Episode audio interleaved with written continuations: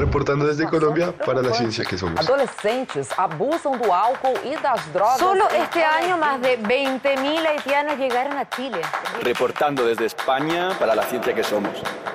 La Dirección General de Divulgación de la Ciencia de la UNAM, el Instituto Latinoamericano de la Comunicación Educativa y Radio UNAM presentan La ciencia que somos. Iberoamérica al aire. Iberoamérica al aire.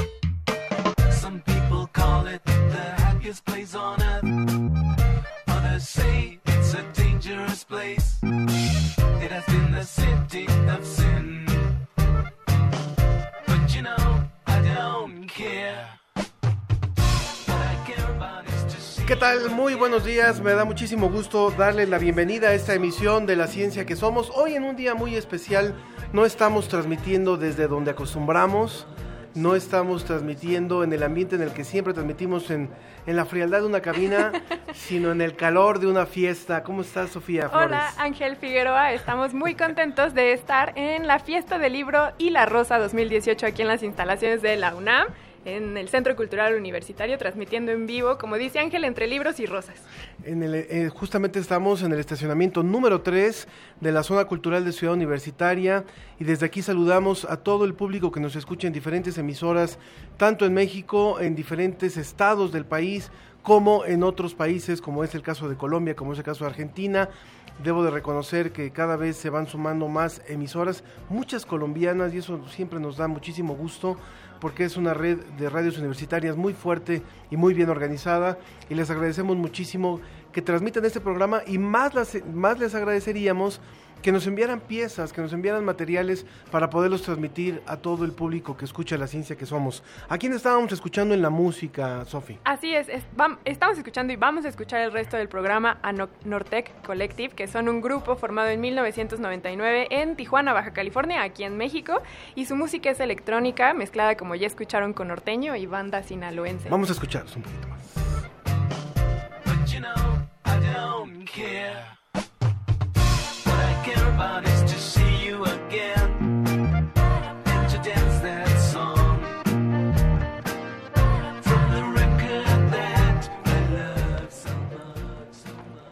Bueno, pues hoy en, en, este programa de la ciencia que somos, como ya lo decíamos, pues hablaremos de libros, hablaremos del cerebro y los libros, hablaremos de la lectura, hablaremos de libros de ciencia y hablaremos también de la oferta que en este, en este fin de semana se, se tiene aquí pero también sería interesante hablar de la lectura en toda América Latina y de pues un déficit que tenemos, pero también de grandes escritores y mucho que tenemos por hacer para que nuestro nuestro público, para que las la sociedad consuma un poquito más, eh, tenga un poquito más de, de acceso a los libros.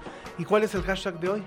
Justamente en esta línea vamos a manejar el hashtag que es la lectura hace que. Con este hashtag vamos a estar en redes sociales. El día de hoy no tendremos teléfonos. Vamos a estar conectados con todos ustedes a través de las redes sociales. En Facebook, en La Ciencia que Somos. En Twitter, en arroba Ciencia que Somos. Y muy acordes con el tema de hoy, vamos a estar regalando libros. Así que estén al pendiente. En un momento más van a saber cómo podemos obsequiárselos.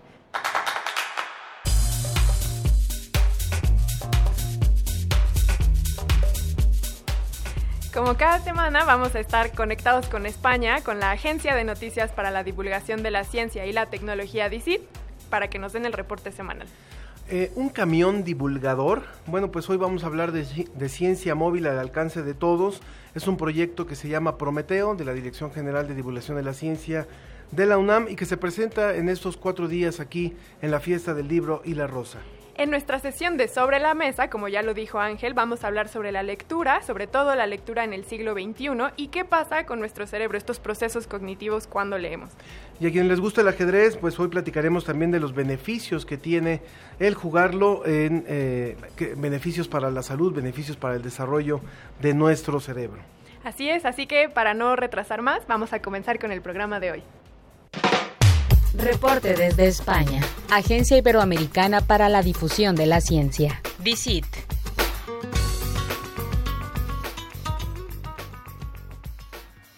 Hola, ¿qué tal? Buenos días. Saludos desde España, una vez más, desde Salamanca. Encantado de, estar con vosotros y, bueno, encantado de comentar también eh, las notas que, que habitualmente eh, tenemos en esta sección. Eh, hoy, si os parece, pues nos vamos en primer lugar hasta Argentina eh, para comentar, eh, bueno, pues una noticia que tiene que ver con astronomía y es que han descubierto un planeta gemelo a Mercurio. Lo que pasa es que está a 340 años luz. ¿Qué queremos decir con gemelo de Mercurio? Bueno, pues es que tiene una composición que parece ser eh, muy parecida a eh, el primer planeta de nuestro sistema solar, el que está más eh, cerca del Sol. Eh, curiosamente también Mercurio es eh, probablemente el planeta más extraño que tenemos en el sistema solar, eh, precisamente por su composición. Me explico. Resulta que la densidad que tienen todos los demás planetas, incluido la Tierra, bueno, pues es una densidad muy similar, muy parecida en casos. Sin embargo, eh, Mercurio pues parece tener una composición distinta, es algo que no está todavía eh, muy estudiado y eh, bueno pues parece que tiene características especiales. Bueno, lo que ha pasado ahora es que eh, científicos, como digo, de, de Argentina, pero también eh, científicos internacionales que han participado en este estudio, entre ellos, eh, bueno, pues también eh, científicos de, de, Francia y de Chile, porque eh, las observaciones se han hecho desde el Observatorio de la Silla en Chile. Eh, bueno, pues han encontrado eh, este planeta, como decía, a 340 años luz y han visto que su densidad parece ser muy similar a la de nuestro Mercurio. ¿Cómo lo han averiguado? Bueno, hay varias técnicas para, eh, para averiguar que un planeta está a esa gran distancia y cuáles son las características de ese planeta. Una de ellas, una de esas técnicas, eh, consiste en, en, bueno, pues adivinar un poco eh, cuál es el tamaño que tiene eh, ese planeta cuando pasa delante de su estrella, de su propia estrella. Es decir, imaginemos un sistema solar como el nuestro y, eh, bueno, pues que el planeta pasa delante de la estrella. Cuando pasa delante de la estrella, desde nuestra perspectiva, eh, la estrella brilla menos. Bueno, pues así eh, los científicos consiguen averiguar eh, en ese tránsito, que es como se denomina eh, ese paso por delante de, de, su estrella, consiguen averiguar un poco cuál es el tamaño, cuál es, eh, bueno, pues esa forma de ese planeta. También a través de la velocidad y de técnicas de fotometría, pues acaban por averiguar cuál es su densidad.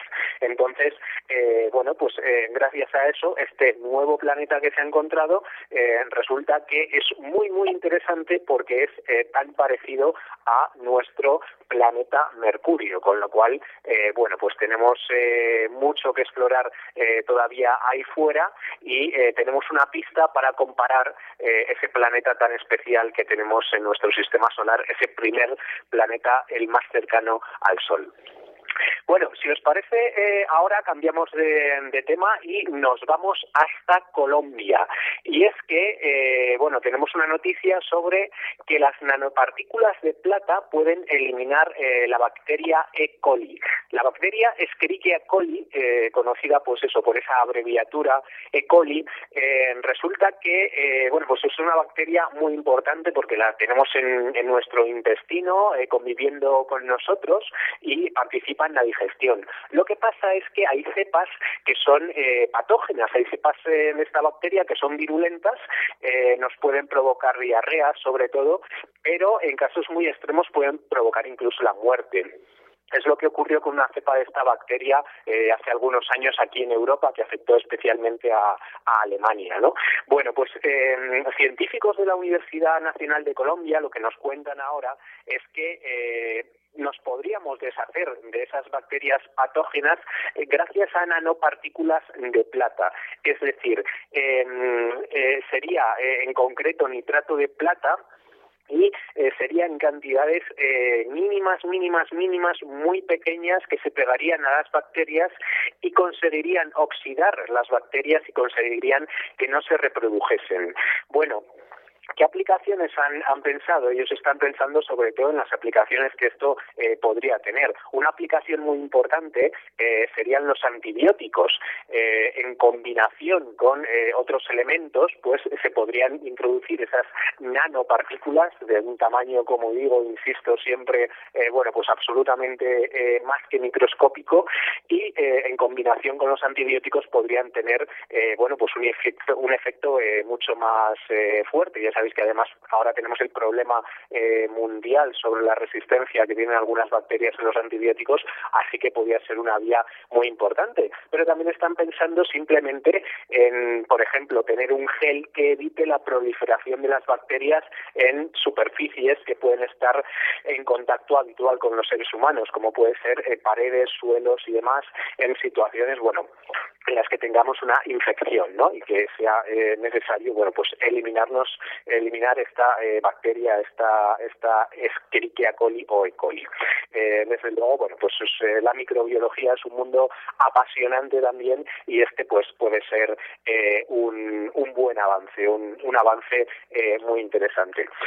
Y para acabar, eh, bueno, pues hablamos también de una eh, investigación eh, también internacional en la que participan eh, científicos de nuevo de Argentina, pero también de Estados Unidos y eh, también incluso de, de ahí de, de, México, de Langerío, en Guanajuato.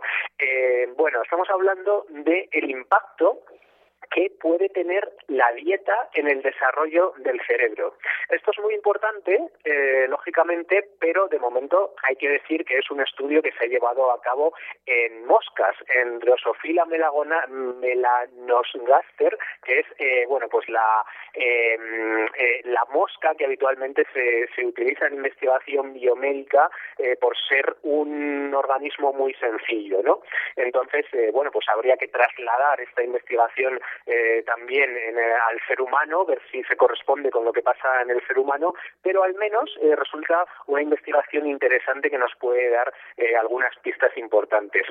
¿Qué es lo que pasa? ¿Qué es lo que han descubierto los científicos exactamente? Bueno, han cogido larvas de esta mosca y algunas de ellas las han alimentado con azúcares y otras las han alimentado con proteínas. Entonces, han visto después cuáles son las diferencias en su expresión génica en sus cerebros y han visto diferencias muy, muy importantes. Eh, las que han sido alimentadas sobre todo con azúcares eh, presentan 27 genes eh, relacionados con las funciones neurológicas cuya expresión después cuando ya las moscas eh, son adultas cuya expresión es mucho más baja. Eh, con lo cual lo que están averiguando de alguna forma es que cuando se está desarrollando el cerebro una dieta muy rica en azúcares y baja en proteínas puede tener consecuencias neurológicas en el cerebro adulto. Esto, eh, si lo trasladamos a humanos, evidentemente, pues es muy importante. Ahora lo que quieren estudiar es la capacidad que pueden eh, tener estas moscas para recordar y aprender, porque según esta hipótesis probablemente su capacidad eh, sería mucho menor. Consecuencias de esto para los seres humanos, eh, bueno, pues la consecuencia lógicamente sería que durante el embarazo, durante ese desarrollo del cerebro, sería mucho más importante aún tener en cuenta cuál es la dieta, ¿no? Y, y tener en cuenta que, que bueno, que probablemente un exceso de azúcares no es nada bueno en este caso para el desarrollo del cerebro. Y hasta aquí, pues, eh, nuestro reporte de hoy eh, desde España. Eh, espero que, que, todos los oyentes y también vosotros, bueno, pues tengáis un estupendo fin de semana. Un saludo.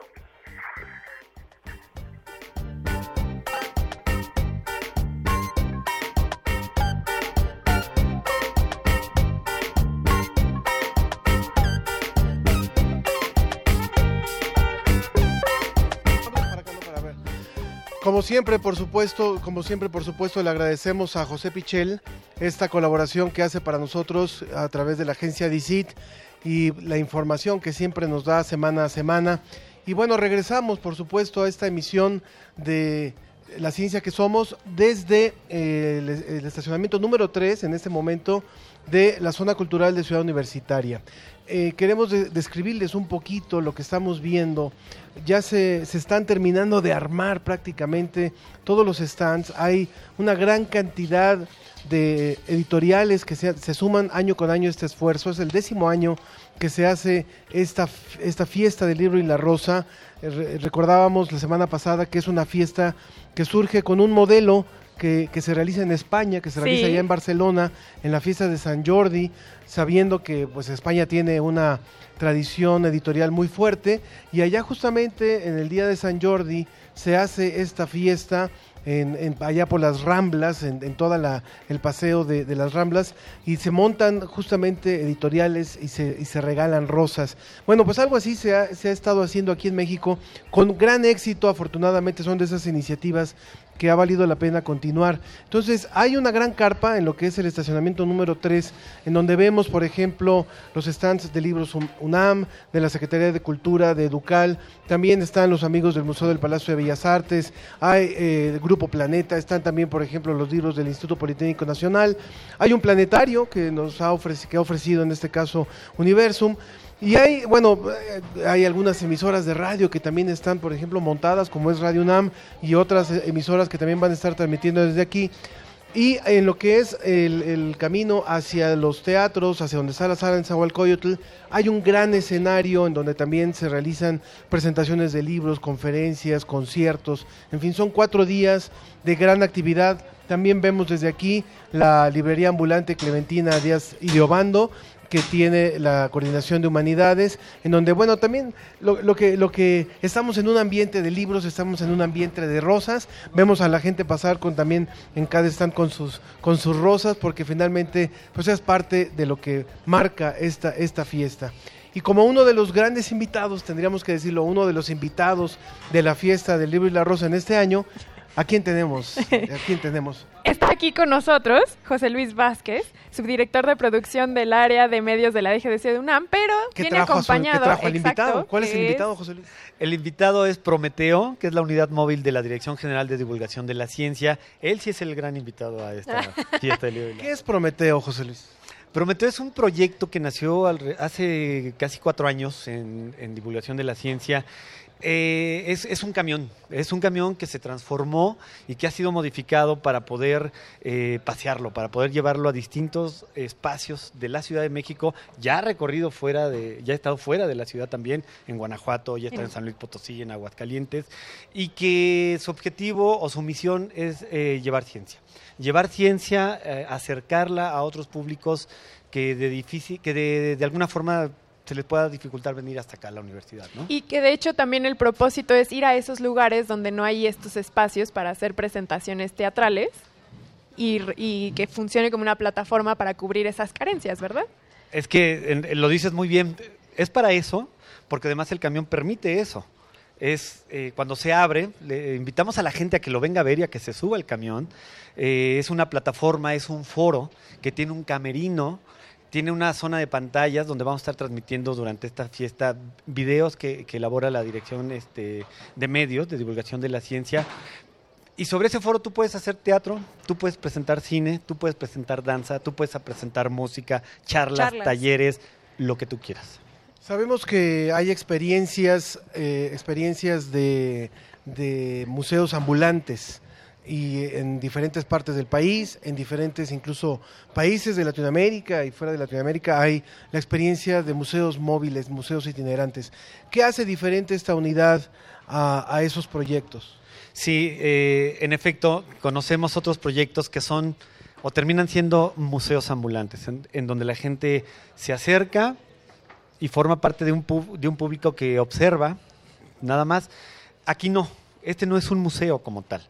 Este es un espacio, un espacio que transforma las actividades y que permite acercarse a los investigadores, a las manifestaciones artísticas. Este no es un museo.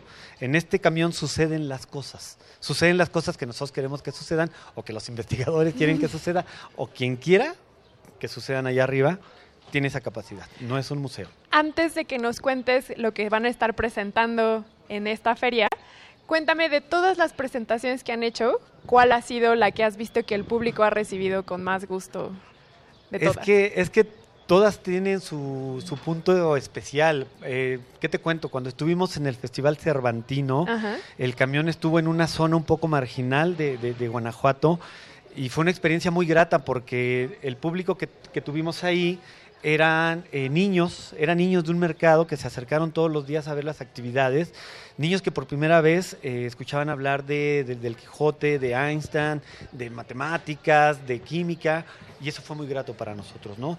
Hemos estado en el Zócalo también, eh, ahí hemos tenido buenas experiencias. En general, aquí hemos, es la tercera vez que nos invitan y también hemos tenido un recibimiento bastante especial y muy grato de la gente, ¿no? Cuéntanos un poco de la programación que en este año se ha armado para la Fiesta del Libro y la Rosa, edición número 10, eh, para, a bordo del camión Prometeo. Tenemos eh, charlas con especialistas muy destacados. Un ejemplo es, eh, por ejemplo, el día de hoy vamos a tener eh, al doctor Luis Zambrano González del Instituto de Biología y él nos va a venir a hablar del ajolote, una metáfora de lo mexicano. Vamos a tener un taller de ajolotes después. Vamos a tener al Instituto de Investigaciones Filológicas, por ejemplo, ellos nos van a hablar del ajedrez, damas, literatura y ciencia. Eh, la Facultad de Ciencias se va a hacer presente también con la charla Anagramas, la correspondencia secreta entre Galileo y Kepler. Eh, estas son algunas actividades que vamos a tener, pero también la Facultad de Música está invitada. Van a venir chicos y van a, vamos a ofrecer, o ellos van a ofrecer conciertos didácticos de lo que están aprendiendo a hacer ellos. Tenemos también eh, eh, al IMBA, el IMBA nos ofreció obras de teatro, vamos a tener teatro sobre Prometeo y eh, la colaboración aquí de difusión cultural con los abuelos lectores que también van a estar con nosotros.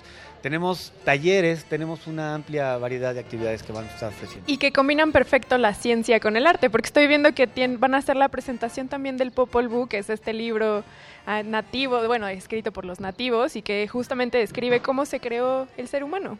Exactamente, ese es el plan, este, mi querida Sofi. La ciencia, siempre Prometeo trae la ciencia, pero nos gusta poderla eh, compartir, no compartir, sino nos gusta que sean cómplices el arte, la cultura, la ciencia, por, su- por supuesto. Arriola nos inspiró para hablar de los ajolotes porque en su bestiario tiene un cuento del ajolote, ¿no? Entonces ese fue el pretexto para hablar de esto. Y déjame resaltar también el nombre, el que se llame Prometeo, no es de a gratis. O sea, justamente la mitología de que Prometeo les lleve el fuego a los, a los seres humanos para que puedan iluminarse de la oscuridad, esta representación de que el conocimiento aleja las tinieblas, lo desconocido, y que ustedes le hayan puesto Prometeo, llevar ese conocimiento a la gente también no es de a gratis. Bueno, ¿quién le puso el nombre? Exactamente, lo que lo dices muy bien, ese es Prometeo, pero el nombre fue, eh, fue bautizado por un estudiante de la UNAM. Y el público de Radio UNAM. O sea, realmente, realmente fue- era, era a través de Radio UNAM. Fue a tra- cuando, se, cuando nace, se hace la invitación al público de Radio UNAM a que lo bautice y ganó el Está nombre padrísimo. de Prometeo. a Así mí me fue. emociona mucho que se llame Prometeo. Muy bien. Sí, eso fue una experiencia interesante porque justo eh, esa mañana, esa mañana del 12 de octubre del 2014, 14 creo que sí, 14, eh, el que era director de divulgación de la ciencia eh, dio una entrevista en Radio UNAM y eh, originalmente era el camión de Gira Conciencia, que era parte de un programa Que de divulgación sigue. que todavía sigue. Y eh, preguntaban, ¿y cómo se llama el camión? ¿No? Es la unidad móvil. Pero ¿por qué no le, no le ponen un nombre? Y justamente eh, empezó Panchito. a surgir entre el público de Radio UNAM algunos nombres, se hizo una votación y el nombre ganador fue Prometeo. Está padrísimo. Aprovechando también que estamos conectados en nuestras redes sociales, nos escribe María Elena Maza Brito de la Escuela de Enfermería.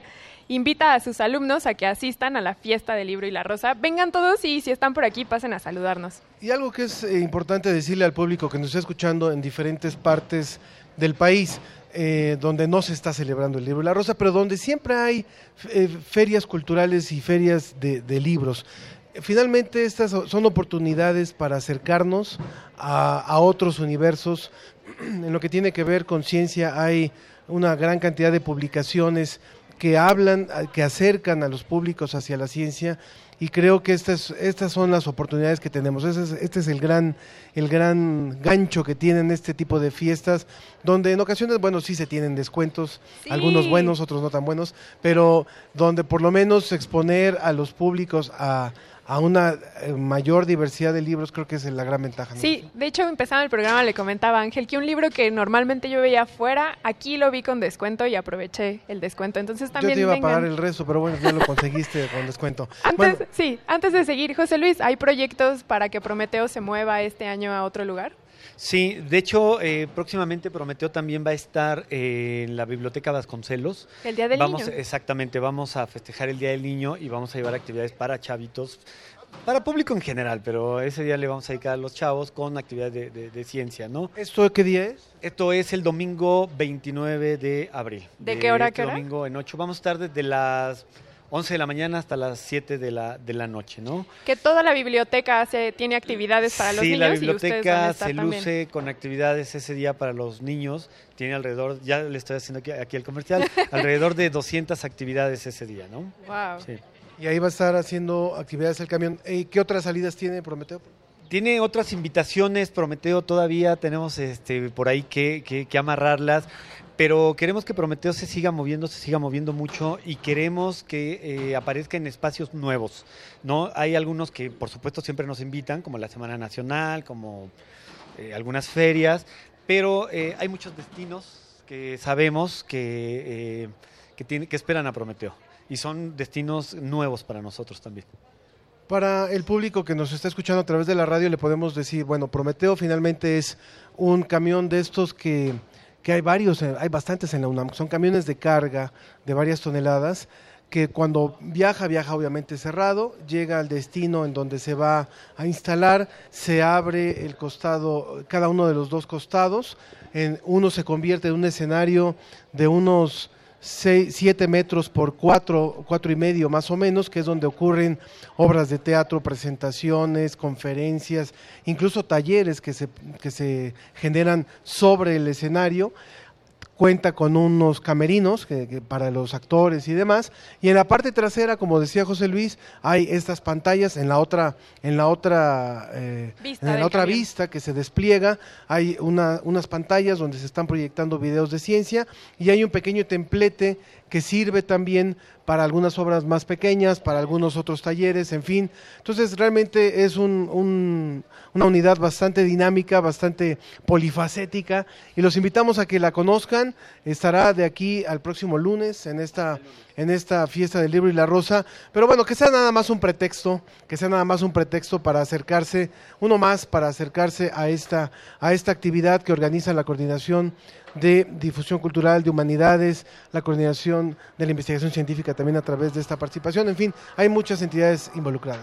José Luis Vázquez, subdirector de producción del área de medios de la DGDC y responsable del proyecto Prometeo. Muchas gracias por Gracias a ti, presentarnos y traerlo. gracias Ángel. Y los invitamos a todos a que vengan a la unidad móvil Prometeo.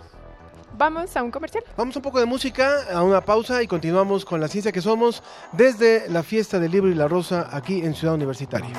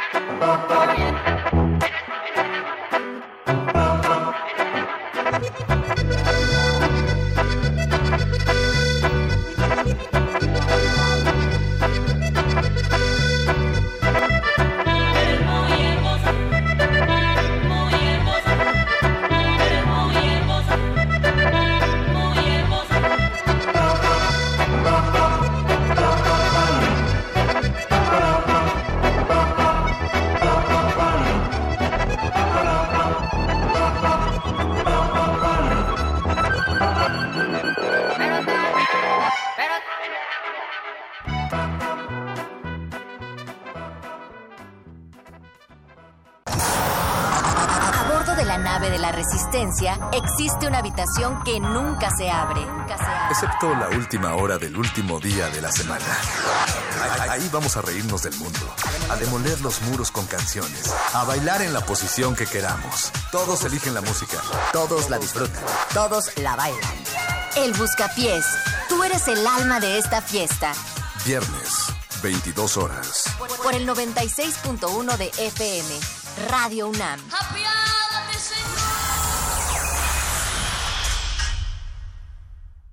Los expresidentes de México reciben una pensión en total de 5 millones de pesos mensuales. Talina, Cedillo, Fox, Calderón. Ni Obama tiene una pensión así. Y no está en ninguna ley. Es un acuerdo que firma el presidente que llega porque sabe que cuando termine, él se va a beneficiar con esa pensión. Yo voy a llegar a ser presidente de la República y ya no voy a firmar. Ese acuerdo se van a terminar las pensiones millonarias a los expresidentes. Andrés Manuel, presidente. Morena. ¿Por qué no te duermes? Ya me dio pendiente. Por lo de Julia. Sí, ahora que tenemos maestras también preparadas y que Julia está tan contenta, el PG quiere echar atrás la reforma. Ni siquiera quiere que los niños aprendan inglés. Tengo miedo. Tranquila, va a ganar mí. Confía en mí. Voy a ser tu presidente. Y en mi gobierno, los maestros van a estar mejor capacitados y mejor pagados. José Antonio Meade, candidato a presidente de la República por la coalición Todos por México, PRI-PBM Nueva Alianza, PRI. Yo prometo en mis primeros meses de gobierno. Es momento que los políticos guarden silencio. Y hablen los ciudadanos. Estoy cansada de sentirme amenazada por el simple hecho de ser mujer. Con este taxi me gano la vida con dignidad, pero soy ingeniero en sistemas. Estoy cansada de ganar menos que un hombre. Quiero respeto. Quiero oportunidades. Lo que más quiero es igualdad. Con Nueva Alianza es de ciudadano a ciudadano. A los 19 años, Hernán Bravo Varela ganó el premio de poesía joven Elías Nandino. Escúchalo en descargacultura.unam. La vejez es una vendimia que ignora el logro anterior. Asumir la responsabilidad de una mano tiernamente asesina. El júbilo de avalar el hecho de que una naturaleza pequeña, redonda, nos pertenezca al arrancarla. En cualquier lugar, en cualquier momento. www.descargacultura.unam.mx Yo sí quiero un México sin influyentismo, sin corrupción y sin impunidad. Donde se genere riqueza, haya trabajo y prosperidad para todos. Lo quiero yo. Lo queremos todos. Y es el proyecto de nación por el que un equipo de ciudadanos libres, empresarios, académicos, intelectuales y todo el equipo de Morena ya estamos trabajando. Juntos haremos historia. Morena, la esperanza de México. Juntos haremos historia. Habla Ricardo Anaya, candidato de la coalición por México al frente. Para recuperar la paz, está claro que tenemos que cambiar la estrategia de seguridad. Hoy tienes dos opciones muy distintas. Andrés Manuel propone pactar con los delincuentes. Pero eso ya se intentó en otros países y la violencia aumentó. Yo sostengo que hay que enfrentar el problema, pero con prevención, con inteligencia, con fuerza y tecnología, para asegurar que tú y tu familia vivan en paz. La fórmula es sencilla. Vamos a acabar con la corrupción, de modo que vamos a liberar los 500 mil millones que se roban los políticos corruptos. También vamos a cortar el copete de privilegios que hay en el gobierno. De esa manera, sin necesidad de aumentar impuestos, sin endeudar al país, sin gasolinazos. Vamos a impulsar actividades productivas, van a haber empleos, va a haber bienestar. Juntos haremos historia. Andrés Manuel, presidente, Partido Encuentro Social.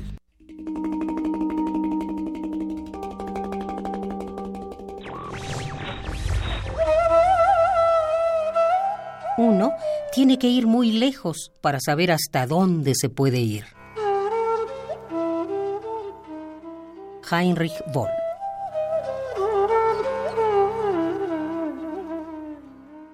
Radio UNAM. 2018. 100 años del nacimiento de Pita Amor. Casa redonda tenía de redonda soledad. El aire que le invadía era redonda armonía de irrespirable ansiedad. Las mañanas eran noches, las noches desvanecidas las penas muy bien logradas, las dichas muy mal vividas. Y de ese ambiente redondo, redondo por negativo, mi corazón salió herido y mi conciencia turbada. Un recuerdo he mantenido, redonda, redonda nada. Pita Amor, 96.1 de FM. Radio UNAM, Experiencia Sonora. Regresamos a La, ciencia, que, somos. Iberoamérica al aire. El promedio de libros leídos por la población en México de 18 años y más en el último año fue de 3.8 ejemplares. En comparación, en Chile se leen 5.4 libros al año, en Argentina el promedio es de 4.6, en Colombia de 4.1 y en Brasil de 4 libros por año, de acuerdo al Centro Regional para el Fomento del Libro en América Latina y el Caribe. De acuerdo al INEGI, en México, la razón principal para leer libros y revistas es por entretenimiento, 40.2 y 60.5% respectivamente, mientras quienes leen periódicos lo asocian a su interés por la cultura general o por estar al día, 63%. En promedio, la población dedica 38 minutos a la lectura por sesión continua. El tiempo de lectura aumenta conforme se eleva el nivel de escolaridad, quienes tienen al menos un grado de educación superior dedican a esta actividad 49 minutos por sesión, mientras que las personas sin educación básica terminada registran un tiempo promedio de 28 minutos, según datos del INEGI.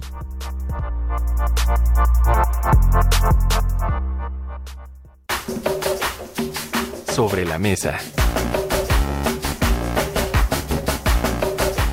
Continuamos en la ciencia que somos en esta transmisión completamente en vivo desde el Centro Cultural Universitario en donde se está celebrando la edición número 10 de la Fiesta del Libro y la Rosa y damos paso a nuestra mesa, pues no podíamos dejar de hablar sobre el tema de la lectura y también sobre el tema de, de lo que se ha investigado o de lo que se está investigando en torno a los efectos en el cerebro, a los efectos en, en de la, de la, lectura en diferentes edades y en diferentes tipos de población. Y por eso nos da muchísimo gusto darle la bienvenida a nuestros invitados y agradecerles que hayan venido para acá. Yo creo que no les cuesta trabajo venir, sobre todo cuando hay una oferta de este tipo, ¿no? No. Ahora, sí no, no fue tan complicado. Está con nosotros el doctor Roberto Breña, quien es profesor e investigador del Colegio de México. Muchas gracias por estar Gracias por la invitación. Gracias. También tenemos a Fernando Cruz Quintana, quien es investigador postdoctoral del Instituto de Investigaciones Bibliográficas de la UNAM y que además, déjenme decir algo, tiene tatuado su libro favorito. Sí, Sofía, muchas gracias por la invitación y por quemarme mi tatuaje. sí. Muy bien. Y también está con nosotros el doctor Julio Flores, quien es profesor y tutor de posgrado de la Facultad de Psicología y Medicina de la UNAM, investigador en ciencias médicas en la Secretaría de Salud y pertenece al Colegio Mexicano de Neuropsicología. Gracias por estar aquí. Gracias a ustedes. Cuando escuchamos las cifras que nos presentaba la cápsula, a lo mejor nos suena muy frío, ¿no? Decir, ay, bueno, el mexicano lee 3.8 libros, 2.5, 4. y en tal lugar se lee tanto. Más bien, eh, ¿qué le, yo, yo empezaría porque, por preguntarles ¿qué, qué, le, qué le gusta al mexicano leer.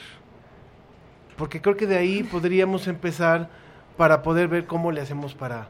¿Y, y por qué tenemos que promover que el mexicano lea más? O sea, ¿y por qué no? ¿no? A ver, por favor. ¿Quién quiere empezar? ¿Julio o Roberto? Bueno, no, lo primero es que yo, yo, yo no me siento capaz, yo no sé mis colegas, de, de, de contestar a la primera de las preguntas qué leen los mexicanos, la verdad es que no lo sé. Yo, yo puedo decir un poco lo que leen. Llevo casi dos décadas de, de profesor en varias institutos, universidades mexicanas y tengo una idea uh -huh. de lo que leen los, los estudiantes universitarios sí. mexicanos, pero yo aventurarme a siquiera a sugerir qué leen los mexicanos no podría. En cuanto a lo segundo, bueno, lo primero sería, si queremos, ¿por qué es importante leer? Hombre, para alguien que esté en la vida académica como como soy yo y como son los colegas que me acompañan en la mesa, es casi una pregunta obvia. No sé, sí, bueno, sí, obvia, digo, no sé, en este en el contexto de una feria como esta no, pero ¿por qué es importante leer? Bueno, porque porque leer agranda los horizontes para acabar pronto, los horizontes vitales en todos sentidos. Y por eso hay que leer. Se habla de esta idea romántica de que leer te permite ir a universos distintos, vivir otras vidas, etcétera, pero en realidad, o sea, sí, ¿por qué habríamos de estar leyendo? ¿Por qué sería importante leer? O sea, si es una, parece una pregunta, como yo decía, obvia. Yo, yo intentaría contestar la primera pregunta estratificando eh, los tipos de personas, ¿no? De cualquier tipo de país. Tú lees en función de tus intereses principales, ¿no? Como tú decías, eh, los universitarios leen, los universitarios generalmente leen a fuerza en el sentido amplio del término para ah, hacerse de conocimientos eh, específicos técnicos científicos, ¿no? Pero una vez que salen, eh, debería haber un estudio interesante, seguro lo hay, de si el universitario una vez que terminó su licenciatura continúa leyendo entre comillas, ¿no? ¿Y qué tipo de carreras leen? ¿Y qué tipo de carreras leen? Pero, por ejemplo, yo te respondería así rapidísimo, ¿no? El mexicano lee, un tipo de mexicano que va en el metro, ¿qué, qué lee? ¿Qué ves que lee? No, antes el libro vaquero, ¿no? Sí. Y un poco respondiendo a tu segunda pregunta, en la parte narrativa o el storytelling, eso de, que tú me estás comentando una historia que hace volar mi imaginación, es prelectora antropológicamente en estas ideas románticas de las tribus que se ponían de noche alrededor de un fuego a contarse eh, historias fantásticas.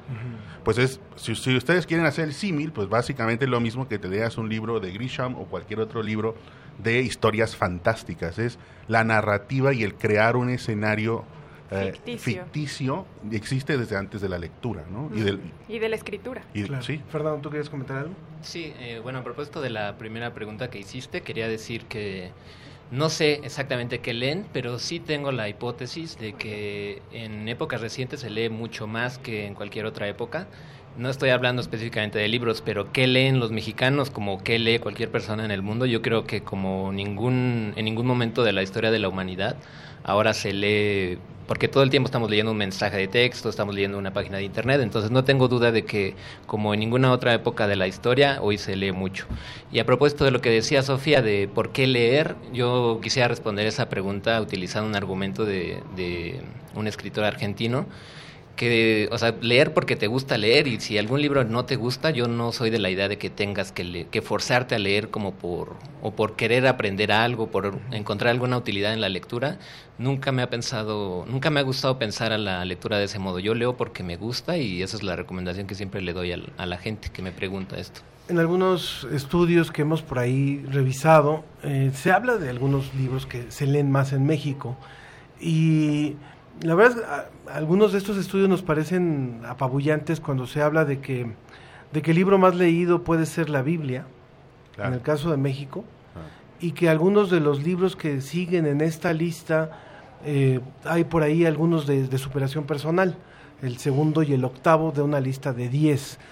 Eh, obviamente responde mucho a lo que, eh, a lo que decía también Julio, el doctor Julio, de que, bueno, obviamente va, va a obedecer a, a los intereses de cada segmento de la población. y pareciera que en, cuando se habla del, del, tema de, cómo hacer para que el público pueda interesarse más o por qué tendría que interesarse más en la lectura, la pregunta sería también eh, tal vez similar a la que nos planteamos de por qué hay público que no se interesa en la ciencia. ¿No? O sea, algo de lo que hace la Dirección de Divulgación de la Ciencia es tratar de, acercar la ciencia a los públicos, a diferentes tipos de públicos, y no siempre se logra, ¿no? Entonces, creo que siempre partimos como de un reto similar. A mí me gustaría preguntar, eh, de acuerdo a lo que también se ha, se ha estudiado en neurología, ¿cómo funciona, cómo funciona el ser humano frente a un libro? Y después hablaremos de los libros digitales y de, las, de los nuevos formatos de lectura. Pero, ¿cómo funciona el cerebro frente a la lectura? O sea, ¿qué tan preparado está nuestro cerebro para leer? Si es como una, como una reacción natural, si estamos realmente eh, destinados a la lectura, o es, un, o es un conocimiento o es un hábito aprendido. Eh, definitivamente es un hábito aprendido, es una de las grandes invenciones del ser humano, los códigos escritos, la lengua escrita es una de esas grandes... Si la UNESCO tuviera que hacer una lista de cuáles son los bienes inmateriales más importantes, más trascendentes del ser humano, estos estarían en los primeros cuatro o cinco, sino en los primeros dos o tres. No sé qué piensen mis, mis colegas, ¿no? Eh, por, por, encima del arte quizás, ¿no? En el sentido de que la lectoescritura te permite incluso leer libros sobre crítica del arte, historia del arte. Es decir, es realmente la transmisión del conocimiento más importante, más significativo, las mejores ideas del pensamiento de cualquier persona que pueden viajar miles de kilómetros de un lado a otro para que una persona que, nunca conoció ni en historia ni en tiempo, ¿no? Podemos leer un libro de alguien de hace 500 años y eso, eh, eso es lo que hace trascendente la escritura. Entonces, eh, tenemos que empezar por dos lados, por los niños, porque generalmente el ideal es que los niños aprendan a leer cuando son escolares, digamos hacia los 6, 7 años. Aunque hay debates, por ejemplo en Inglaterra se tarda más en aprender a leer y escribir hay un cliché, ¿no? Eh, de que el niño tiene que aprender a leer y escribir temprano. Pero si empezamos por ese proceso normal, es todo un proceso de uno o dos años para que los niños aprendan a decodificar eh, los a establecer la relación grafema-fonema. Eso puede llevar uno o dos años. Pero el cerebro está capacitado para eso, ¿no? Está capacitado para aprender a leer, para aprender a tocar un instrumento, porque también es un invento del ser humano mismo, ¿no?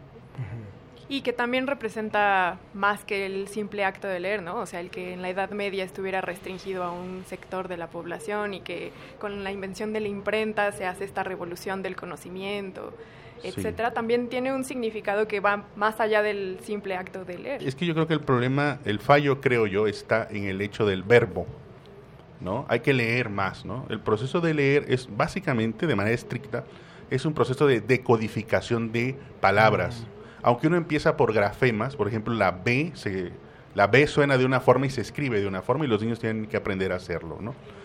y en España la V o la V suena de una manera diferente. Entonces el código fonético, fonológico es diferente. Claro. Pero la parte del pensamiento, lo que comentaba él, ¿no? La parte de la transmisión de las ideas es lo más importante en lectura.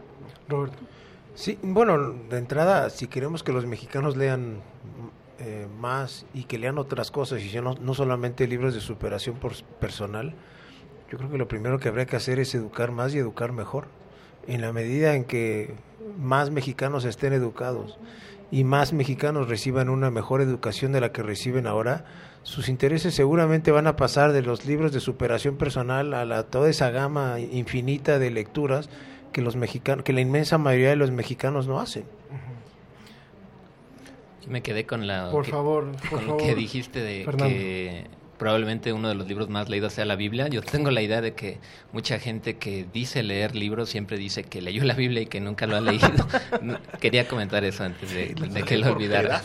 Y, además, y llegan a la presidencia de los países. No, y además, para ser honestos, la Biblia tiene el club de lectura más grande que son las iglesias. Entonces también ahí, ahí hay un truco. Antes de hacer mi siguiente pregunta que tiene que ver con lo que comentaba el doctor Roberto, quiero presentar los libros que vamos a estar regalando. Tenemos uno que es Cuentos de Buenas noches para Niñas Rebeldes número 2, escrito por Francesca Caballo y Elena Favilli, o Cavallo, Francesca Cavallo, Elena Favilli. También tenemos de Stephen Hawking y Leonard Mlodinow, El Gran Diseño, que también es otro de los libros que muchos dicen leer, pero que quién sabe si de verdad los leen. Y siguiendo con Stephen Hawking, tenemos su vida y obra escrita por Kitty Ferguson. Para que los, se los puedan llevar, para que los puedan ganar, queremos que en Facebook nos comenten en una foto que ya subió Majo. Quiero que nos respondan cómo fomentar la lectura en el país, qué debemos hacer para, para fomentar la lectura en el país. También vamos a estar regalando estos libros aquí en, en la feria, entonces si se quieren acercar podemos comentarlo con ustedes. Y siguiendo con la pregunta, eh, que, ahorita que decía el doctor Roberto sobre si en México hubiera un mejor trabajo para fomentar la lectura, mi pregunta es, ¿el gobierno tiene la responsabilidad de, de, fomentar la lectura o debe ser más bien un trabajo personal derivado de otras circunstancias? Bueno, el gobierno tiene la obligación de educar más y mejor a los mexicanos. Y e insisto, se sigue para creo que se sigue lógicamente o naturalmente que con una eh, con, con, más mexicanos educados y mejor educados, ellos por sí solos van a, de manera natural a, leer, a leer cosas que vayan más allá de la Biblia, y no tengo nada contra la Biblia como lectura, pero que vayan más allá de la, de la Biblia y de los libros de superación personal. Pero esa parte de la educación, por lo menos hasta cierto nivel, pues sí es una, es una obligación básicamente del gobierno mexicano, no exclusivamente, por supuesto. Claro, porque también la lectura se fomenta, por ejemplo, en los niños si ven que los padres ah, leen, o si hay tiempo para que las personas que después de trabajar llegan a su casa y hay tiempo de esparcimiento. O sea, en realidad son muchos los factores. Ah, no, muchísimos, no, no, y el aspecto familiar es fundamental. Unos, unos niños que ven a sus papás que, que, nunca toman un libro en sus manos y que se le pasan pegados al celular, lo más probable es que ellos hagan exactamente lo mismo. Yo les preguntaría algo eh, también eh, a Fernando, a Roberto y a Julio, a nuestros invitados que están participando con nosotros en esta mesa. Eh, y vuelvo a hacer la analogía con el tema de la ciencia, de la comunicación de la ciencia. Me pongo a pensar y a veces pongo, este ejemplo, digo, mi, una, de, una de mis abuelas vivió, creció, se multiplicó, y se enfermó y murió sin saber de ciencia y sin haber tenido un, un, acercamiento a la comunicación de la ciencia, solamente a, algunos años de la primaria y de ahí no, no, no, pasaba mucho, hizo su vida y terminó su vida y bueno. Y a lo mejor ella sintió que nunca necesitó de algo más, o sea, no, no, no hubo... y como eso puede haber una gran cantidad de personas creo que en el tema de la lectura nos puede pasar algo similar. O sea, hay gente que diga, yo no necesito leer para ser feliz, me la paso muy bien. Había hasta otro presidente que decía, ¿para qué leen los periódicos, no? Si eso los va a estresar, mejor ni lean los periódicos, ¿no? Estamos hablando de Vicente Fox. Entonces, este, puede, hay, hay en el imaginario también una, una posibilidad de que, de que esto permee, ¿no? Decir, bueno, no se necesita leer para ser feliz, ni para desarrollarme más, ni para tomar mejores decisiones. Y así crezco, me reproduzco, eh, me muero y, paso la vida. ¿Cómo poder transmitir el que, el que la vida sí puede cambiar a partir de la lectura? Y después hablamos de, las, de los efectos este, neurológicos, pero ¿cómo poder transmitir esto?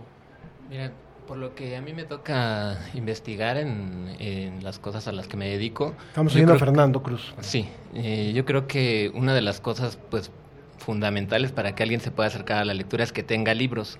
Entonces, si tú te pones a ver cuáles son los números de librerías que hay en el país por estados, te vas a dar cuenta que en la Ciudad de México somos afortunados porque tenemos muchísimas librerías, pero de pronto hay algunos estados eh, en el norte del país o en el sur que tienen muy poquitas librerías y si ni siquiera tienes la oportunidad de, tener a los libros cerca, pues entonces cómo vamos más allá, ¿no? A las siguientes preguntas de, porque no, no es que seamos tontos, no es que tengamos alguna incapacidad eh, para poder leer. Yo simplemente creo que si no tenemos la oportunidad de tenerlo cerca, pues entonces nunca lo vamos a poder hacer de, de mejor modo. Estamos hablando del libro también como un objeto, o sea, como el libro objeto también. ¿No? Yo daría una respuesta psicosocial a, todas las preguntas que han hecho. Es decir, yo creo que más que, para mí la lectura es una consecuencia de tu propio desarrollo personal. Eh, es un poco como cuando, sería lo mismo que estuviéramos en una mesa de hacer ejercicio, ¿no? ¿Cómo podemos fomentar que los, los mexicanos hagan más ejercicio y coman mejor? Pues que sea parte de, de los valores fundamentales de tu desarrollo humano. Y entonces, si, si en una sociedad el desarrollo humano no va por la parte intelectual del pensamiento, de comprar libros como objetos valiosos, pues eh, va a ser muy difícil que simplemente el ser humano quiera gastar 200 pesos en un libro en lugar de gastarlos en ir al cine, en comprar un CD o, o comprarse o, bajarlo, pagar para bajarse. Es decir, es parte de un desarrollo psicosocial, ¿no? Y si como sociedad nos preguntamos si le damos valor a la parte del intelectual de leer un libro, ¿no? Lo podemos preguntar a una sociedad norteamericana. Es una sociedad, entre comillas, educada universitariamente, con uno de los mejores niveles socioeconómicos, pero es una sociedad muy ignorante en el sentido, eh, no solo por el, presidente que eligieron, sino en el sentido de los valores norteamericanos comercialistas. ¿no? si no es suficiente con mejorar, con tener eh, instrucción universitaria, con mejorar el nivel socioeconómico, sino si en tu sociedad es parte de, y la podemos contrastar románticamente con la sociedad francesa, por ejemplo, ¿no? O podemos comparar que los catalanes leen más que los no catalanes en España. ¿Eso es en serio? podemos, pues, eso dicen los catalanes, ¿no? Me refiero a que la gente piensa que los franceses leen mucho, pero quienes han vivido en Francia no leen tanto. Sí, obviamente leen más que el promedio de la población, pero, pero los que hemos vivido en Francia, hay gente tan obtusa, tan ignorante, tan agresiva y tan amargada como en muchos otros lados. Es decir, creo que en la medida en que fomentemos más valores psicosociales y tengamos un mejor desarrollo social, ¿no? Eh, es una impresión personal porque no, no, no Roberto, sí, no, dos cuestiones. Una, el punto de Fernando a mí me parece crucial. sino el número de librerías en este país, eh, supuestamente uno de los países más importantes de América Latina, si tú comparas, y, Fernando se refirió a la Ciudad de México, bueno, comparemos la Ciudad de México, por decir algo, con Buenos Aires, y nos daremos una idea de, si esta es la, ciudad que tiene más librerías, ya no hablemos del resto del país, como lo dijo Fernando, pero efectivamente ese punto me parece crucial, poner los libros a, la, mano, vamos a decir. Y la otra cuestión con la que yo no estoy de acuerdo es, es establecer un vínculo entre, entre la lectura y la felicidad. Yo creo que uno no lee para ser feliz, uno eh, y, lo que le reporta la, la, lectura, hombre, en última instancia lo hace a uno más feliz, al lector específicamente sí, pero la verdad yo creo que sería un poco limitar la lectura si, si, si lo que buscamos es yo leo para ser feliz. Yo leo y vuelvo al punto, yo leo porque leer me hace ver la vida de manera más completa, más compleja, más porque me enriquece a mí y por lo tanto va a terminar enriqueciendo a los demás o a las personas con las que yo tengo contacto por el simple hecho de leer, de leer un, y un poco de todo, no vamos no hemos entrado aquí a, leer qué tipo de cosas y, y si se lee por obligación o no, pero la lectura per se la inclinación hacia la lectura hace que uno vaya de eh, eh, está empieza con la literatura pero luego se va a la historia y luego a la filosofía en fin Claro. Será muy importante recordar que estamos transmitiendo en vivo y que podemos escuchar eh, o leer sus mensajes a través de nuestras redes sociales. En este momento no es a través de la vía telefónica, pero sí a través de las redes sociales, por favor, si nos las puedes recordar. Ah, claro. Estamos en arroba como, perdón, estamos en Twitter como arroba ciencia que somos y en Facebook como la ciencia que somos. Tenemos aquí un mensaje en Twitter de Iliusti Monroy que dice Oigan, qué buen programa, me parece muy necesario seguir compartiendo sobre el acto de leer. Y sí, estar en la feria les da un aire increíble. Bien, por favor. Quiero comentar la parte de la competencia cognitiva lectora, que me parece fundamental. Eh, eh, yo que tengo la oportunidad de estar en los comités de la Facultad de Psicología, una de las principales quejas de los profesores de posgrado y los tutores de posgrado es la competencia lectora, no solo de los estudiantes de la UNAM, sino del estudiante universitario. La competencia cognitiva para extraer el mensaje cognitivo que hay allí no es buena. Y hay, estudios publicados de eso. ¿sí? Eh, eso es un problema. Es decir, además de que tiene que haber la disponibilidad de los libros, el sistema educativo no está generando competencias cognitivas para que los estudiantes, cuando se enfrenten a libros medianamente complejos, ni siquiera complejos, por ejemplo, hubo un estudio de una lectura de Borges, el estudiante de preparatoria no puede extraer los elementos más importantes de esa lectura. ¿sí? Entonces eso es un problema también. Si yo me siento no competente cognitivamente, ¿para qué me compro un libro si no le entiendo, entre comillas? ¿no? Pero, o sea, es que justo tiene que ver con, o sea, Borges a una temprana edad sigue siendo muy complejo, ¿no? Probablemente, o, las diferentes lecturas que puedes hacer de una misma obra, dependiendo tu edad, también tiene algo que ver. Sí, Lo que pasa es que se extrajeron los reactivos más simples, ¿no? De, ¿entiendes esta metáfora o no? No me queda clara, ¿no? Es decir, eh, no, hay que, no hay que dudar que hay una competencia cognitiva que se requiere para, que se puede desarrollar seguro, ese debería ser una de las funciones del sistema educativo, ¿no? Ya que ya sabemos que los papás modernos, su función no es fomentar la lectura, ¿no? No lo es, ¿no? Tampoco es lo que se comentaba anteriormente. Muy pocos padres en México realmente fomentan. ¿Cuántos padres han visto ustedes que dicen, hoy domingo vamos a ir a una librería, ¿no? una biblioteca. Pues se van a, McDonald's, al cine, pero no, pero la lectura se fomenta de muchísimas maneras, no es cuestión de hoy nos vamos a una librería. Es el mejor ejemplo como todo en la vida, por lo demás, es si, si los niños desde pequeños ven a sus papás leyendo, los niños muy probablemente, muy probablemente, por supuesto puede ser que no, pero, pero cabe la posibilidad de que se interesen por los libros. Si los niños jamás ven que los papás toman un libro en sus manos, bueno... A eso me refería con los valores psicosociales, ¿sí? Es que no solo es una actividad. Si tú ves a tu padre que respeta los señalamientos de tráfico, es una igual si lo ves que lee, pero tiene que ver con una formación psicológica, ¿no? Sí. Ahí hay un, un tema también que es muy interesante porque eh, cuando se habla de, por ejemplo, los, los estándares de lectura, los promedios de lectura, no, bueno, dos punto y tantos libros se hablaba hace unos cuantos años. De repente mágicamente subimos al doble, de acuerdo con la misma encuesta esa de Conaculta, lo cual es bastante dudoso. En fin, eh, creo que los porcentajes no, pero lo cierto es que en México libros se leen pocos, o sea, esa es una realidad. Pero cuando contrastamos esto, por ejemplo, con otros, otros estudios donde se dice cuántas horas trabaja el mexicano en promedio, y el mexicano promedio trabaja alrededor de 50 horas a la semana. Y a lo mejor el mexicano promedio que no tiene un vehículo, o a lo mejor tiene un vehículo, pero se, se transporta en, transporte público, que no es el más cómodo para leer en nuestro país, ¿no? Creo que yendo con 80 personas alrededor es un poco incómodo, y que, y que a lo mejor ocupa dos horas para trasladarse a su trabajo y luego para regresar a su casa, ¿a qué horas va a leer? ¿O a qué horas va a llegar a consumir programas de ciencia o a qué va a llegar a, Entonces también ubicar el contexto, estoy hablando de las grandes urbes, pero ubicar el contexto de dónde estamos, como para poder hacer algo mucho más integral, ¿no? Claro, y, por favor. Y yo creo que el, el, consumo del libro, a diferencia de otros productos culturales, es un consumo que tú tienes que hacer de dedicarle completamente el tiempo a la lectura, es un consumo individualizado, no es como la música que te puede acompañar mientras estás haciendo alguna otra actividad. Entonces, en ese sentido, pues le tienes que destinar tiempo y si, como bien dices, pues las estadísticas de, la, de los horarios laborales en nuestro país son más grandes que en otros lados del mundo, pues eso ya te restringe muchísimo la oportunidad de, leer. Entonces estoy completamente de acuerdo con eso. La dificultad y la manera como nos aproximamos a los libros, pues es distinta a la de otros productos culturales. ¿De acuerdo?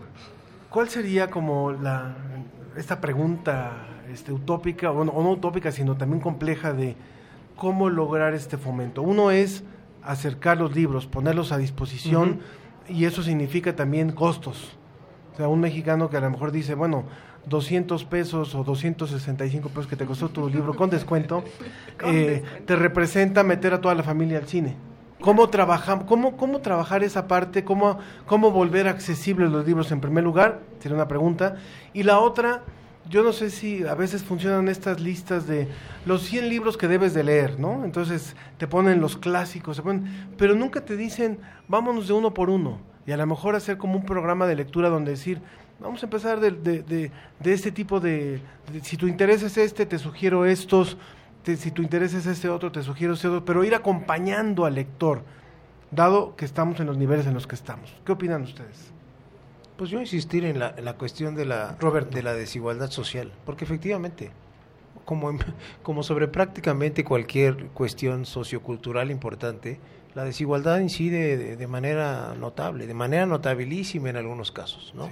Entonces, este hay que tener cuidado con no pedirle peras al olmo. Hace rato estábamos ya estaban allá hablando de Borges. Hombre, la prueba no hay, que irse a Borges, hay que irse a la prueba de PISA y los resultados que, que dio eh, con respecto a México a la falta de capacidad de entender dos, dos párrafos de una sencillez notabilísima.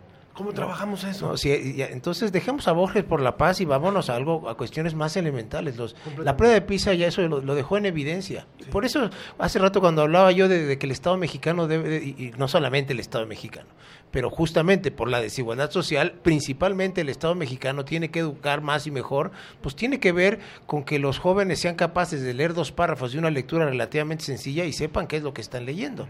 Y no hemos entrado aquí, seguramente vamos a entrar en la cuestión digital, que viene a, complicar las cosas todavía más. ¿Por qué la complica? ¿No más bien es otra plataforma para acercarla? Sí, no, no, por supuesto, no, no, es un, no es un juego de suma cero la lectura digital y la lectura de libros, pero ya hay estudios, hay muchos estudios ya a estas alturas que muestran claramente que el aprovechamiento eh, de los libros leídos en papel es bastante mayor que el aprovechamiento leído en plataformas digitales.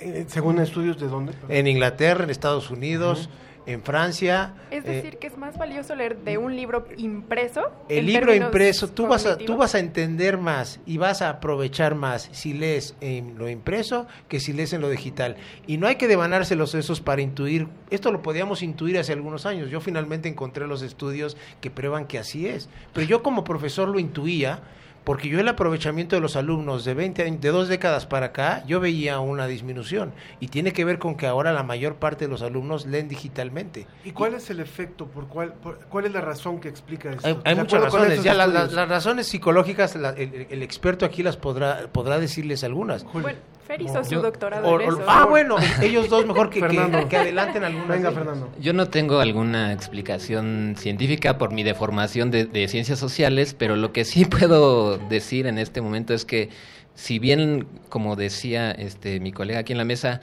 la lectura es una cosa que se aprende, ¿por qué no se puede aprender a leer digitalmente? Yo creo que ahora necesitamos un nuevo tipo de alfabetización en donde incluyas ya las imágenes y el audio como parte de la lectura. Yo creo que eso es, eh, un libro digital tiene esa oportunidad de serlo. porque el cine en algún momento incorporó la música y no se dejó de considerar cine? Eh, los libros digitales tienen una nueva complejidad y, la gente, los nativos digitales llamados desde las ciencias sociales, yo creo que pueden aprender a leer de ese modo.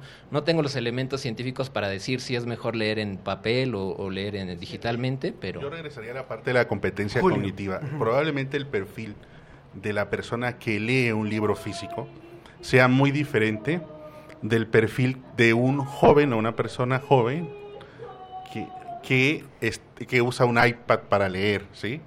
Es decir, eh, el problema de la relación causa-efecto en este tipo de estudios es que no considera la competencia y el perfil psicológico de quién es el que está comprando un libro físico. El libro físico tiene un valor más allá del contenido, estamos de acuerdo. ¿Quién de esta mesa no compra libros que no puede leer? ¿Sí? La mayoría de nosotros, la, mayoría de nosotros compramos libros que llevamos dos, tres años o cuatro o cinco que no hemos podido leer, pero ahí los tenemos porque no, porque nos parece que es algo, es un valor muy importante. De nuevo, eh, si en lugar de dar un texto complejo, ¿no? Damos un texto más básico, tampoco el estudiante de preparatoria puede leerlo tampoco el estudiante de doctorado a veces puede entender textos científicos complejos, ¿eh? Entonces es, un problema, es un problema muy serio de capacidad de pensamiento no es solo capacidad lectora, sino tiene que ver más con qué también estamos formando, lo mismo que se decía de matemáticas, por ejemplo, ¿no? la competencia matemática es pésima en nuestro país. no solo es un problema de lectura, sino es en general un problema de desarrollar competencias cognitivas a partir del sistema educativo. Si me permiten, yo sí conozco de un estudio, no, sé el nombre de los autores, pero demuestran que el, peso del, del libro en términos cognitivos sí tiene un valor agregado. Cuando ustedes leen de una tableta, siempre es la misma tableta. A pesar de que ustedes cambien de página, la tableta sigue siendo exactamente lo mismo, lo único que cambia es la pantalla. En cambio, cuando ustedes leen de un libro eh, que lo tienen físicamente, el paso de una hoja a otra hace que el peso cambie de una mano a otra y eso tiene relación con el sistema de recompensa en el cerebro. Entonces el hecho de que ustedes vayan avanzando un libro le dice al cerebro, lo estás haciendo bien, estás, estás, avanzando y entonces al terminar un libro el cerebro tiene esta sensación de lo logramos un reto más y eso hace que se vuelva un círculo virtuoso en el sentido de vamos por otro libro, vamos, vamos. Y entonces eso en términos del libro físico también tiene una ventaja. Pero por ejemplo en los libros digitales... Perdón, Fernando, Fernando, Fernando. Te preocupes, en los libros digitales si bien no tienes esa recompensa de pasar la página, lo que sí tienes en algunos es una recompensa de, un porcentaje, de avance. Y también eso es una recompensa a final de cuentas, ¿no? Sentiste que progresaste un poco en la lectura. Claro.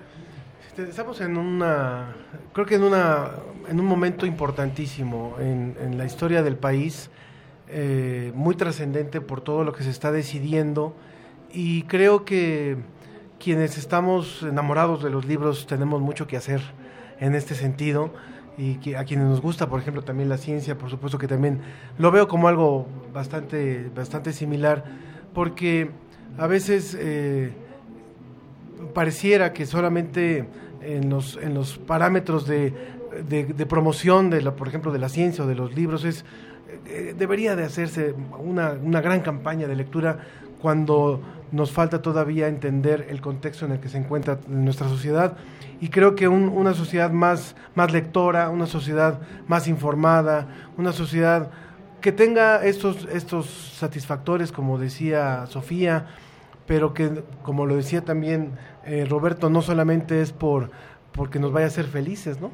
Simplemente, eh, y, creo que ahí hay mucho, mucho trabajo por hacer.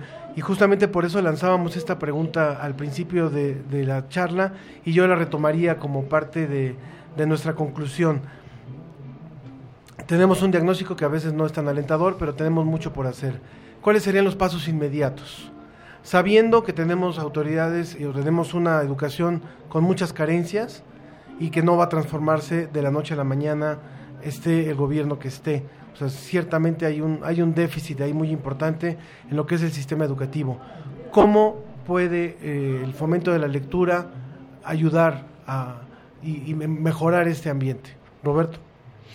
Eh, a ver, una vez más, eh, hombre, yo, uno como profesor tiene, por supuesto, no sé si es, obligación, hasta lo que sale naturalmente, fomentar la lectura en, los alumnos, pero no solamente de las lecturas que tienen que hacer para la clase, fomentar su curiosidad y por lo tanto fomentar su interés, vuelvo al punto, no solamente en la materia que uno está impartiendo, sino el interés en las, en las humanidades, en las ciencias sociales, en la lectura en general. ¿no? Eso como profesor. Ahora también son espacios como este, justamente lo que intentan hacer es eso, de alguna manera contribuir en una feria como esta es, hombre, supongo que se sigue de manera natural, eh, fomentar que la gente haga otras cosas que no sea nada más ir al cine, este, estar chateando y estar en el Facebook. Y una de esas eh, cosas que la gente, como que mucha gente ha dejado de hacer, me parece que cada vez más, por cierto, también por eso yo no soy fanático de toda esta revolución cibernética, es justamente la lectura. Incluso los estudiantes me da la impresión de que leen menos que antes. Y no solamente que lean menos que antes, ya no leen libros completos y cuando leen su capacidad de atención en, en, cuando leen en medios eh, digitales, su capacidad de, de, aprovechamiento y de reflexión incluso, me parece clara, que claramente ha disminuido. Entonces, yo, hombre, a, riesgo de, de, sonar arcaico o ludita o lo que ustedes quieran, yo sí creo, y los estudios, vuelvo al punto, los estudios están ahí. El diario inglés The Guardian ha, dado un seguimiento a todos estos estudios que hay sobre la diferencia que hay entre leer en papel y en lo digital. Yo no soy anti, antidigital, simple y sencillamente tampoco soy de los que, ah, por ser digital, todo hay que aceptarlo y entonces el papel está condenado a desaparecer y, y, y leamos todo en digital. No, podemos leer las dos cosas, pero no dejemos de leer en papel porque tiene muchas ventajas. Y me pregunto, ya tenemos que ir cerrando esta conversación, me pregunto, pregunto qué pasa cuando el joven está leyendo, o el adulto, o quien sea, está leyendo el libro físico y tiene el celular al lado, donde puede estar entrando el mensaje de Facebook, donde puede estar en una conversación de chat, tal vez tenga que ver con el, con el tema de, la, de la atención. Rápidamente, Florecía del Río en Facebook nos dice, sugiero que dediquen una segunda emisión a este tema, es muy importante.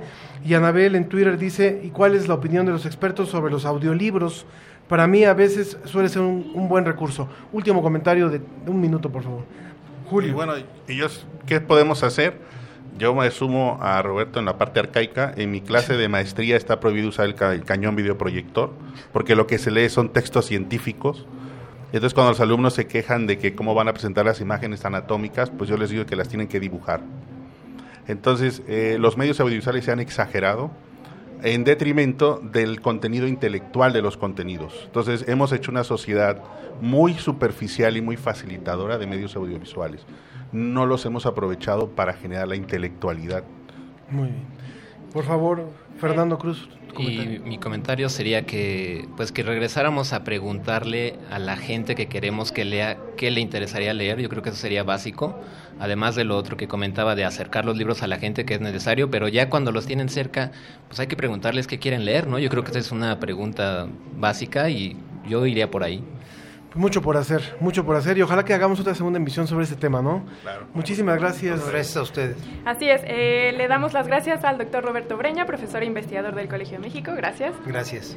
Al doctor, bueno, ¿De, ¿de qué, de qué, de qué? Centro de Estudios Internacionales al investigador postdoctoral del Instituto de Investigaciones Bibliográficas de la UNAM, Fernando Cruz Quintana. Gracias. Gracias.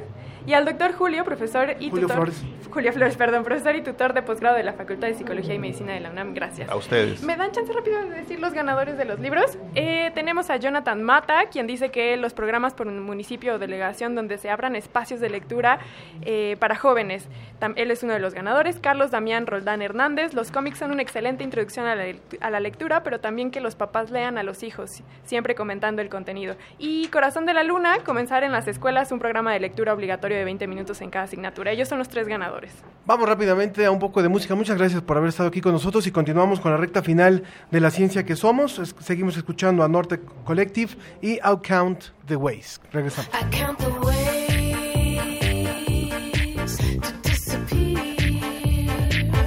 No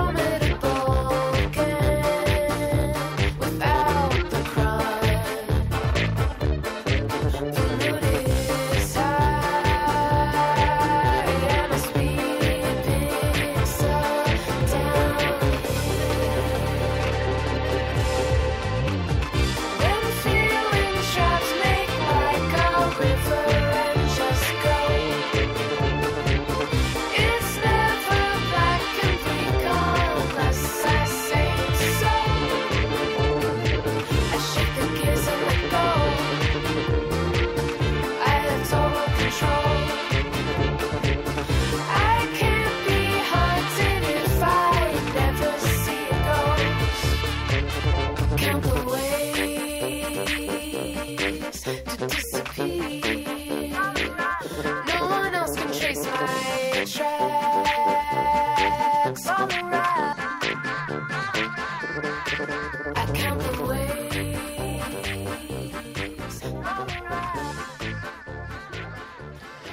Continuamos en la ciencia que somos. Ahora hemos vuelto a salir de la cabina de Radio UNAM. Ustedes escuchan, por ejemplo, aquí en el ambiente una obra que se está presentando a bordo del camión Prometeo, esta unidad de la cual hablamos hace unos momentos, y también al público que está eh, participando aquí en esta fiesta, al público que está recorriendo la fiesta, también le hemos ofrecido algunas de las publicaciones que teníamos como obsequio. Y aquí hay tres chavos tres chavos que han venido, bueno, dos chavos y medio, ¿verdad? Este, pero ella misma lo dijo, ella misma dijo, ¿verdad? Sí.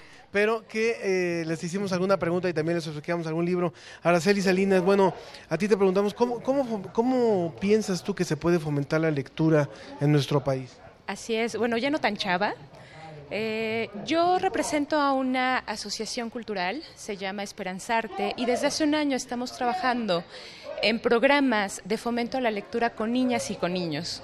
Entonces jugamos con ellos de forma en la que vean los libros como el juego más maravilloso en el que podemos construir historias infinitas en nuestra mente. Entonces, bueno, a raíz de esos talleres han surgido escritoras maravillosas de 11, de 10 años que han empezado ya no solamente a leer y a disfrutar la lectura, sino a ser partícipe de las letras. ¿Nos prometes que luego nos compartes parte de lo que han escrito? Por supuesto, de hecho estamos empezando a hacer guiones para teatro, entonces será maravilloso poder que, ellas mismas puedan platicarles lo que hacen. Es un compromiso, ¿eh? Muchas gracias, muchas gracias. También está con nosotros Janine Ruiz, que nos va a contestar cuál es su libro favorito. Hola, Janine. Hola, pues mi libro favorito es Aura, de Carlos Fuentes porque fue el primer libro que me dejaron leer así como bien en la secundaria y a partir de ahí creció mi gusto por la lectura, entonces es, lo quiero mucho. Muy bien, pues también tenemos a Alejandro Sandoval que nos va a contestar por qué está en esta feria. ¿Qué haces aquí? Bueno, pues somos estudiantes, Tayanil y yo, de la Facultad de Estudios Superiores Aragón.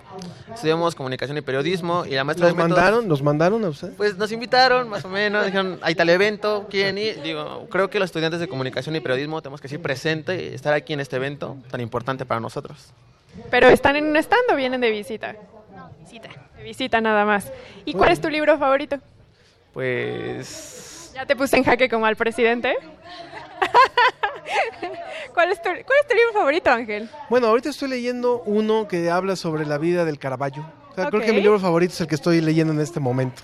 Justo, justo yo iba a contestar eso, libro, un libro que acabo de leer sobre Alexander von Humboldt y sus expediciones, también es uno de mis favoritos. Jennifer Wolf, es la autora, entonces también lo recomiendo. pues muchas gracias y aquí les vamos a entregar el libro que les hemos prometido de los tres que, que ofrecimos. Gracias por acercarse y tenemos pendiente el que nos, nos acerquen también lo que han escrito los niños. Vamos a continuar en la ciencia que somos, vamos a escuchar una cápsula y continuamos con la recta final. Siga participando con nosotros a través de las redes sociales. Volvemos. Gracias. Bienvenidos a Corazón Abierto, un espacio para conocer de viva voz la vida y obra de grandes científicos mexicanos. Comenzamos. Hola, ¿qué tal? Soy Berenice Sánchez. Bienvenidos a su programa A Corazón Abierto. El día de hoy vamos a conversar con el investigador Rodrigo Medellín, mejor conocido como el Batman mexicano. Yo empecé en esto de los murciélagos cuando estaba muy chamaquito, pero muy chamaquito, tan chamaquito como 12 años. A los 12 años yo recibí mi primer murciélago, me lo puso un investigador del Instituto de Biología de la UNAM en la mano. A los 12 años. ¿Y no le dio miedo, horror? No, hombre, me encantó. Yo estaba en el paraíso, pero te voy a decir por qué. Yo desde muy chamaco he estado con que toda mi vida lo que siempre he querido hacer es estudiar animales. Toda mi vida. Mis primeras palabras no fueron ni mamá, ni papá, ni caca. Fue flamingo. Ah, bien fácil, ¿no? La palabra. Pues sí, mi mamá lo reportó ahí en el libro del bebé hace unos cuantos años. Este, pues ya hoy dijo su primera palabra Rodriguito y fue glanglingo o algo así. Esa fue mi primera palabra. De ahí en adelante, cada vez que venía Navidad o mi cumpleaños o lo que sea, yo pedía libros de animales, o ir al campo a ver animales, o ir al zoológico a ver animales, todo el tiempo, todo el tiempo. Y a los 12 me llevaron a mi primera cueva, que todavía la tengo tatuada. ¿En cuál fue? Se llama la Cueva del Cañón del Sopilote y está en la carretera antigua a Acapulco, iba yo con un investigador maravilloso que tiene una cantidad de información impresionante en la cabeza, que se llama William López Forment. Él, él estaba haciendo su trabajo de tesis de maestría en el puerto, en Puerto Marqués, en Acapulco. Entonces íbamos para allá y parábamos en las cuevas que él conocía. Y la primera en la que paramos fue allí en el cañón del Sopilote. Nos metimos, capturamos y él me, me, pone uno en la mano y yo así. ¿Vivo? Vivo, yo con mi guante, por supuesto, y mi máscara para protegerme y todo eso. Y este, pero, pero ya cuando me lo ponen en la mano, me surgen una cantidad de preguntas. ¿Y por qué tiene esta cara? ¿Y por qué tiene ojos grandotes? ¿Y por qué tiene la trompita así? ¿Y por qué el ala se le dobla así y no así? ¿Por qué tiene cola y otros no tienen cola? ¿Por qué estos dientes están tan chiquitos mientras que el otro que me enseñaste tiene unos dientes? Todo eso me pasaba por la mente. Doctor, ¿y si usted pudiera ser un animal, le gustaría ser un murciélago? Y le pregunto esto porque ya lo nombraron el Batman mexicano, entonces... Sí, me, llaman... ¿O qué animal le gustaría ser? Me llaman el Batman mexicano. ¿Qué, ¿Qué animal me gustaría ser? Pues a lo mejor un murciélago, pero te voy a decir qué murciélago. El murciélago que le llaman el falso vampiro de Linneo, es el murciélago más grande de este continente, es un animal más o menos de este tamaño, que se alimenta de ratones, de pajaritos, de otros murciélagos. Es carnívoro 100%. Está en el ápice de la cadena alimenticia de los murciélagos. Y podríamos caracterizarlo como el jaguar del mundo de los murciélagos. Mm. Es un animal fascinante que está en peligro de extinción. Doctor, ¿y si usted no hubiera sido científico, a qué le hubiera gustado dedicarse? Fíjate que he jugado mucho con la idea porque a mí me gusta muchísimo cocinar. Mi hobby, Mi hobby es cocinar. ¿Cuál es su especialidad? Yo cuando no estoy en el campo con mis alumnos, que es lo que siempre quiero hacer, estoy cocinándole a mi familia, a mis alumnos o a quien sea que se deje que está alrededor de mí, yo voy y les cocino. Este, lo que hago yo es que cada vez que yo viajo mucho, estoy en todo el mundo. Y entonces, por ejemplo, el año pasado me fui a Tailandia, me fui al mercado de las especias de Tailandia, compré especias, regresé y les, les cociné a mi laboratorio una comida de nueve platos tailandeses. Cada vez que recibo yo un galardón, yo evidentemente no siento que ahora sí ya lo logré y ahora me voy a relajar. Precisamente al contrario un galardón es un reflector que está encima de ti y que está llamando la atención de la gente alrededor de ti. Y entonces yo cada galardón que recibo, yo digo, híjole, pues ahora voy a estar en la atención de mis amigos, de mis alumnos, de mis exalumnos, de mis enemigos, de todos. Yo no puedo relajarme. Al contrario, el recibir un galardón es una responsabilidad para demostrar por qué te dieron ese galardón. Es decir, tienes que reinventarte y subir un peldaño más. ¿Cómo describiría a Rodrigo Medellín en una frase? Apasionado por la vida. Así me describiría yo. Yo, y la pasión más grande que siento es por la vida. ¿Quieres conocer más de este científico mexicano?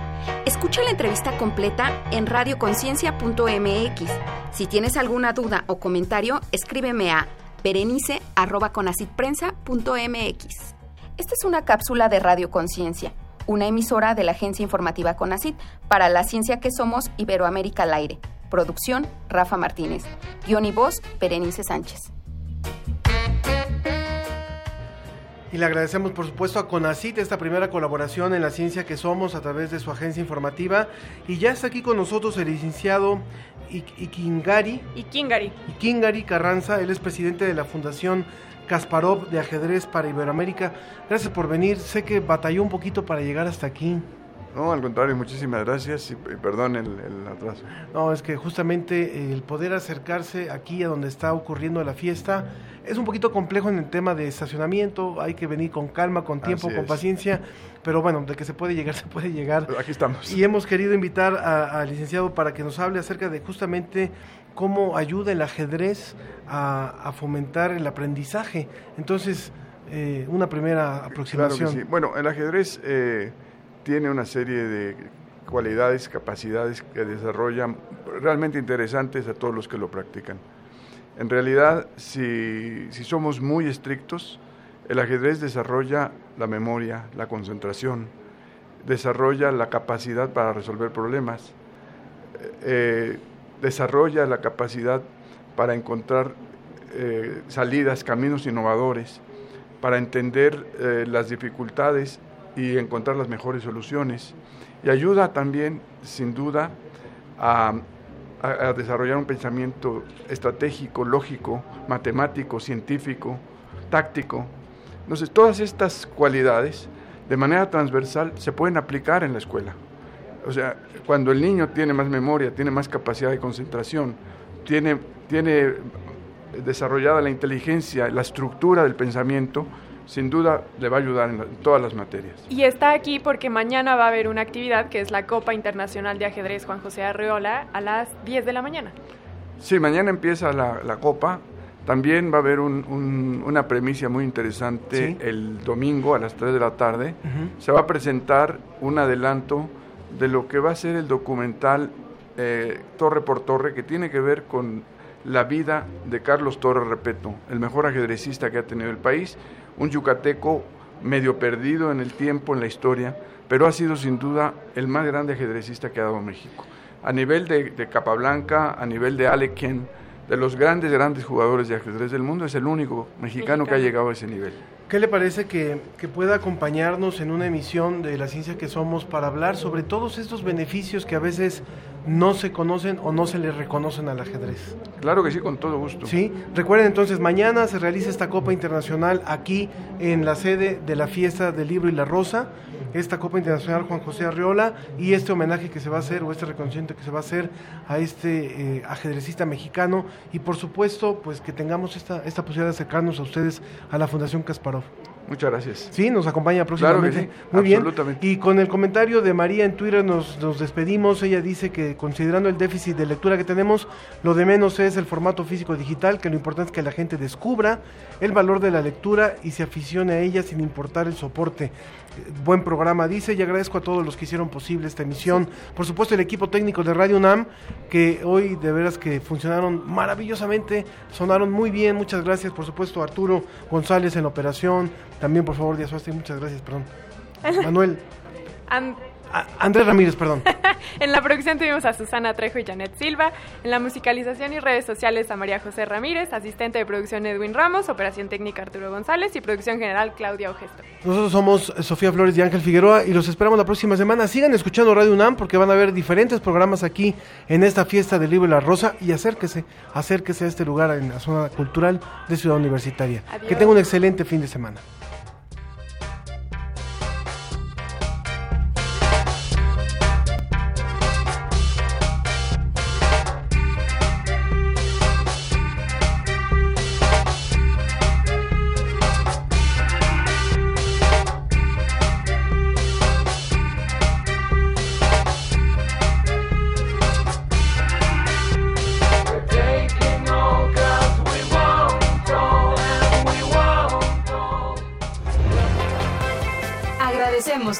Compañía. Nos escuchamos la próxima semana en punto de las diez y media de la mañana. La ciencia que somos. Iberoamérica al aire.